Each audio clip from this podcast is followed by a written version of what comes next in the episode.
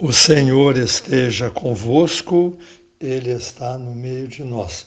Proclamação do Evangelho de Jesus Cristo, segundo Mateus. Glória a vós, Senhor. Naquele tempo, Jesus começou a mostrar a seus discípulos que devia ir a Jerusalém e sofrer muito por parte dos anciãos, dos sumos sacerdotes e dos mestres da lei e que devia ser morto e ressuscitar no terceiro dia. Então Pedro tomou Jesus à parte e começou a repreendê-lo, dizendo: Deus não permita tal coisa, Senhor, que isso nunca te aconteça. Jesus, porém, voltou-se para Pedro e disse: Vai para longe, Satanás. Tu és para mim uma pedra de tropeço porque não pensas as coisas de Deus, mas sim as coisas dos homens. Então Jesus disse aos discípulos: Se alguém quer me seguir, renuncie a si mesmo, tome a sua cruz e me siga. Pois quem quiser salvar a sua vida vai perdê-la, e quem perder a sua vida por causa de mim vai encontrá-la. De fato, que adianta ao homem ganhar o mundo inteiro, mas perder a sua vida? O que poderá alguém dar em troca de sua vida? Porque o filho do homem virá na glória do seu Pai com os seus anjos e então retribuirá a cada um de acordo com a sua conduta. Palavra da salvação, glória a vós, Senhor. Prezados irmãos e irmãs, vejam vocês, esse trecho do Evangelho de hoje aparece logo em seguida ao trecho do Evangelho de domingo passado. É o Evangelho de São Mateus, no capítulo 16. No domingo passado, os versículos foram de 13 a 20. Neste domingo, os versículos são de 21 a 27. Parou do 20 e continuou do 21. Vocês devem estar lembrados de que na semana passada Jesus fez um grande elogio a Simão Pedro. Feliz és tu, Simão. Não foi a carne que te revelou isso, mas foi o meu Pai que está nos céus. Jesus disse isso a Simão Pedro a partir da resposta que Simão deu à pergunta de Jesus: Quem vocês dizem que eu sou? E Simão Pedro disse: Tu és o Messias, o Filho do Deus vivo. Então, é, a diferença. Lá Jesus elogiou e aqui Jesus chama Pedro de Satanás. Afasta-te de mim, Satanás. Tu não pensas como Deus, mas como os homens. Como é que pôde acontecer isso? É pela imaturidade da fé. É, Jesus elogiou São Pedro porque ele fez uma coisa de acordo com a fé no domingo passado. Neste domingo, Jesus xingou São Pedro, vamos dizer assim, né? Jesus deu uma bronca em São Pedro, porque ele não entendeu tudo da fé. Ele tinha a fé dentro do coração, sabia o que devia ser feito, mas não agiu de acordo agora nesse evangelho, porque ele estava querendo proibir Jesus de salvar o mundo praticamente. Quando Jesus disse que iria morrer, ele já chamou Jesus do lado e demonstrando até um pouco de solicitude, né? Não, não vai acontecer isso com o senhor. Não, não pode acontecer isso. Afasta-te, Satanás. É como se Jesus dissesse: você está atrapalhando os planos de Deus.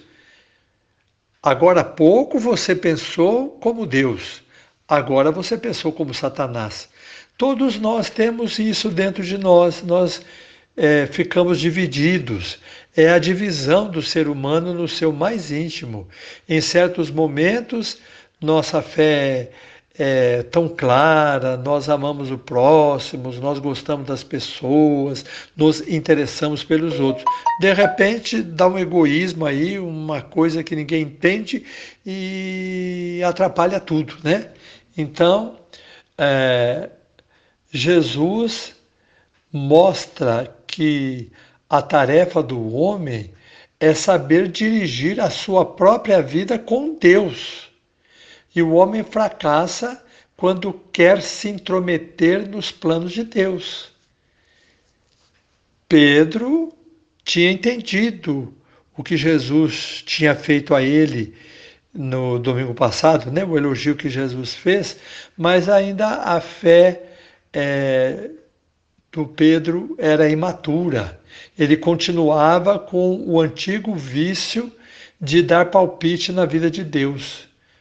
Quase todo mundo tem isso, né? Ah, porque Deus fez assim, porque aconteceu aquilo, não devia ter acontecido aquele outro, foi tirar aquela pessoa, foi fazer isso, foi fazer aquilo. Então Jesus disse: Olhe, Pedro, eu sou filho de Deus, eu sei o que eu estou fazendo. Eu vou ter que sofrer muito, vou padecer para salvar o mundo, depois eu vou ressuscitar. Jesus proibiu Pedro de dar palpites na sua vida. É, indiretamente, Jesus disse: Deixe-me em paz, não mexa comigo, você está se intrometendo na minha vida. Então, é, quem faz isso está fugindo do sacrifício de construir a vida. E nós não podemos fazer isso. Nós estamos neste mundo para construir o reino de Deus e a nossa vida de acordo com este reino. Por isso, Jesus diz: que adianta ao homem ganhar o mundo inteiro e perder a própria vida? O que alguém pode dar em troca da sua vida? E muitas pessoas fazem isso. Para não fazerem sacrifício, acabam dando coisas em troca da própria vida. Às vezes é, a pessoa pega até uma doença porque exagera na, na bebida, exagera na comida. Mas escuta, você está comendo e bebendo para se alimentar, para viver. Agora vai comer até morrer? São umas coisas desse tipo. Essas são coisas simples, mas há coisas muito mais complicadas. Então Jesus diz: o que você pode dar em troca de sua vida? Não dê nada. Todo sacrifício que você faz em favor da sua vida é uma coisa ótima. Então, vamos ver três tipos de pessoas que não cuidam da própria vida e querem cuidar da vida de Deus ou da vida do próximo, ou de Deus no próximo, né? Então, o primeiro eu vou chamar assim: aquele que quer procurar, hum, assim, dar palpite, mas não tem nada dentro. É, ele não possui nada no coração. Eu vou chamar isso de a paz do incapaz. Né? É a paz do incapaz. É, às vezes a pessoa é, não consegue arrancar nada de dentro de si, é como se fosse uma cisterna seca. É por essa razão que ela não consegue. Além de não ter nada, não se esforça nem um pouco para melhorar o mundo. Então, é, em vez de dizer, como Jesus, me deixa em paz porque eu vou construir o um mundo melhor, você é mau, está querendo estragar a minha vida, esse deixe-me em paz, Satanás, é porque é a paz do incapaz, né? Ele não é capaz de cultivar a paz para crescer, para melhorar. E nós temos também a paz sem as paz. Só que esse paz aqui é com acento e S, né? É a pá. Você precisa de uma pá para mexer o reboco. O servente não faz assim? Ele pega a pá para colocar um tanto de areia dentro da lata, depois o cimento, enfim. Então, a pá é símbolo do trabalho também. E até a mulher dentro de casa usa uma pazinha, né? Uma pazinha para poder recolher o, o lixo que ela varreu. E agora estão inventando robô para limpar a casa, mas é, a pá é um símbolo, até hoje, um símbolo de trabalho. Então, alguns dizem: deixe-me em paz, porque querem sossego, querem férias, têm medo da exigência. A pessoa cansada não consegue executar sua tarefa. O terreno limpo está à sua frente para a construção. O monte de areia está ali, os tijolos estão ali. Ele encosta o queixo na pá. Ele quer paz, não se refaz e espanta para longe seu lado capaz e nem com os amigos se compraz, não é verdade?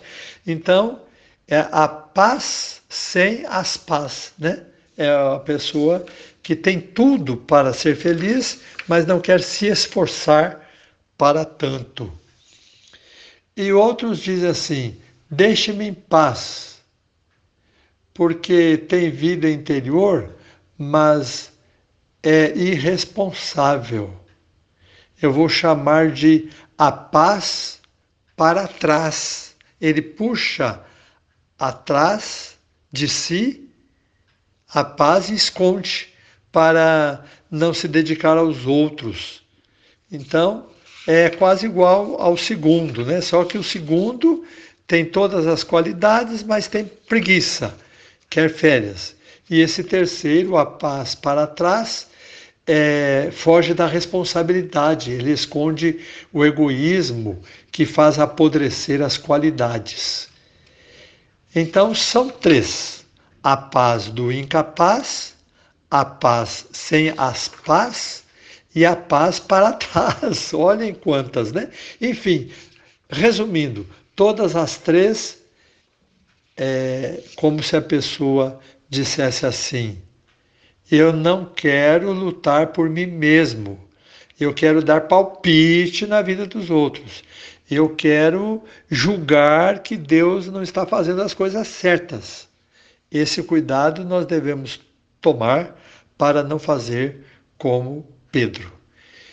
Qual a paz que podemos procurar?